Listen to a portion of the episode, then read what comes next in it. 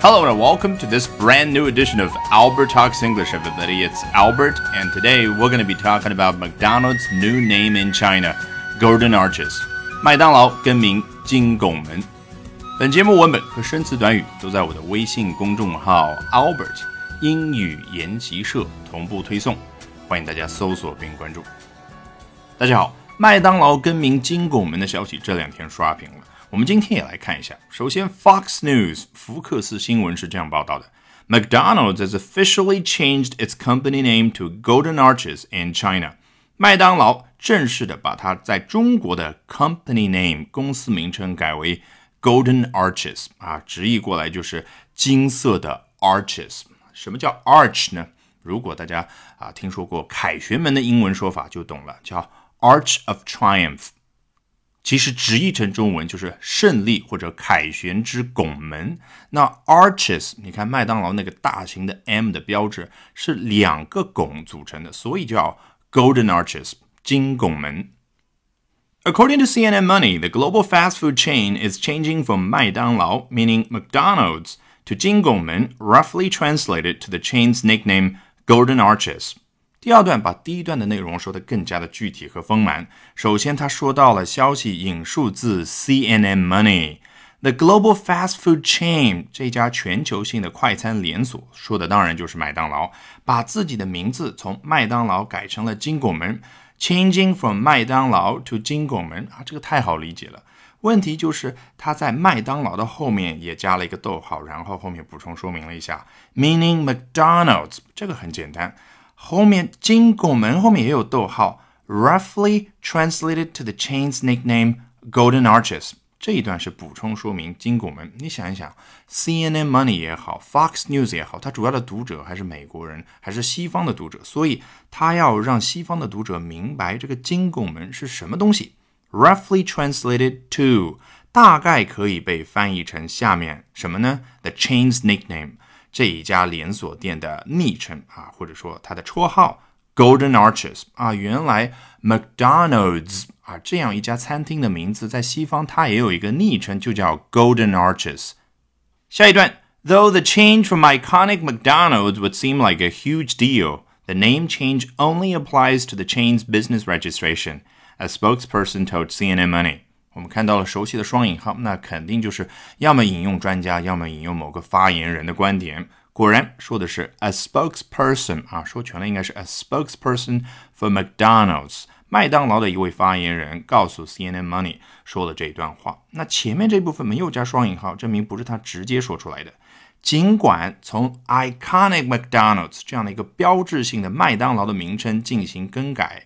那 would seem like a huge deal，会看上去呢是一个大不了的事情。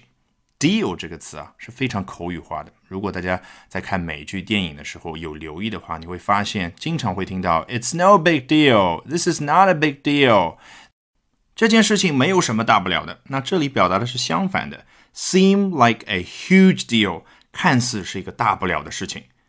那双引号里发言人怎么说的？这一次的更名仅仅适用于 the chain's business registration，该连锁的工商登记。The restaurant's branding will stay the same and likely not have any major effect on the company's business。哎，同样的有一部分是双引号，那我们已经非常清楚了，同样是直接引述自这位发言人的话。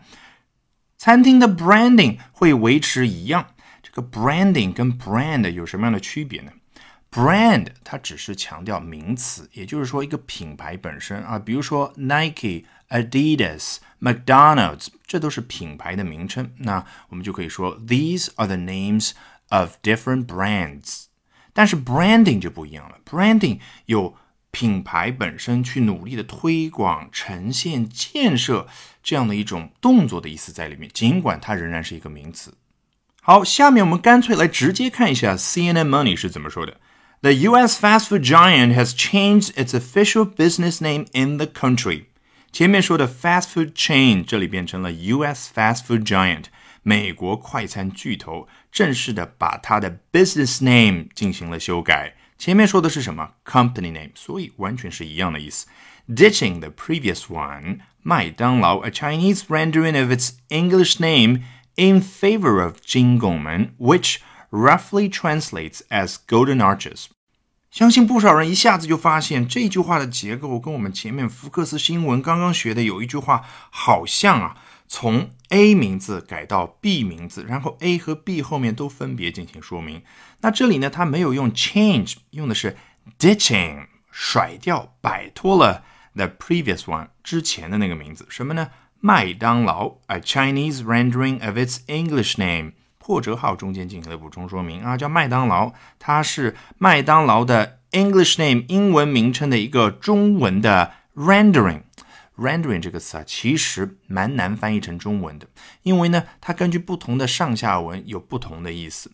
那如果形容的是一个演员的一段表演演绎呢，也可以用 rendering。如果说的是像这里对于一个英文名称的 rendering，那就是译文翻译。前面福克斯那一段说的是 change from A to B，这里呢是 ditching the previous one in favor of 金拱门。好，which 开始的小定语从句呢又对金拱门进行了一个补充说明，roughly translates as golden arches。啊，如果大家足够细心的话，会发现这里有一个小区别，前面说的是 roughly translated，这里是 roughly translates。意思当然是一样的，但是区别就是前面是 translated 被动，这里是 translates 是主动的一种感觉。也就是说，translates 给人的感觉是翻译上去式，前面是被翻译成。那我不知道有没有人联想起来，在讲孙杨那一篇的时候，有人问过：哎，为什么 test 这个词可以直接的做主动的去使用啊？比如说某某运动员 tested positive。而不是说 was tested positive。语法的原因我就不讲，因为我也不懂。但是大家可以去归纳总结啊，有没有发现 test、translate 这样的用法有一点接近于，比如说 this food tastes fantastic，这道菜尝上去实在是太棒了。你看，它没有说被尝上去给人的感觉是怎么样，对不对？好，下面我们来看一下网友有什么样的看法。第一位。In China, the arches are actually only 98% golden. 在中国，the arches 事实上呢，只有百分之九十八是金的。什么意思啊？毫无疑问，这里的 the arches 就是 golden arches 当中的那个拱门。那他就开玩笑说，哎，在中国的话，不是百分之百的纯金，而是百分之九十八。The remaining two percent is made up primarily of lead, cadmium, and arsenic. 剩下来呢，百分之二呢，主要有铅。 镉、砷等等所构成，大家肯定听出来了啊，就是这些重金属来讽刺中国的污染。好，有个 Bob 的网友啊，at 他之后呢，说了一句：“You mean like the burgers they sell here in America？” 你的意思是和他们在美国所销售的这些 burgers，也就是 hamburgers 一样的喽？啊，那他也讽刺了一下，就说美国销售的这些汉堡包也没有健康到哪里去。下一位 Johnny。It's garbage food for the unhealthy and obese。他觉得麦当劳的产品啊都是垃圾食品，garbage food 是为不健康的和肥胖的人所准备的。Call it whatever you like，随便你叫什么名字吧。什么意思啊？你改成金拱门也好，银拱门也好，跟爷我没关系，就这个态度。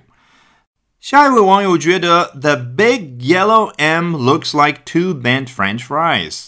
麦当劳那个巨大的 M 造型呢？看上去像两条弯曲的薯条。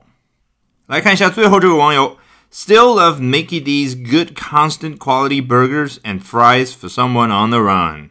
啊，他把麦当劳叫成了另外一个昵称，叫 Mickey D's。啊，这是麦当劳在美国的另外一个昵称啊。他仍然是热爱麦当劳的 good。Constant quality burgers 啊，一直都维持在好的质量的这些汉堡包，还有 fries，那就是 French fries 薯条。For someone on the run，对那些在奔波中、在忙碌中的人来说。All right, that will do it for this edition of Albert Talks English. Thank you very much for listening, everyone. 最近这几周，我们已经是第二次遇到 McDonald's 麦当劳这个话题。我记得上一次我还给大家推荐过 The Founder 大创业家这部。描述 Ray Kroc 麦当劳国际品牌的这位创始人创业的故事的这一部电影，我决定呢，再过一两周的时间，在公众号美剧电影课里面跟大家去分享当中非常精彩的桥段，并进行深入的讲解。还没有关注我微信公众号的朋友，欢迎搜索并关注 Albert 英语研习社。Bye for now and see you next time.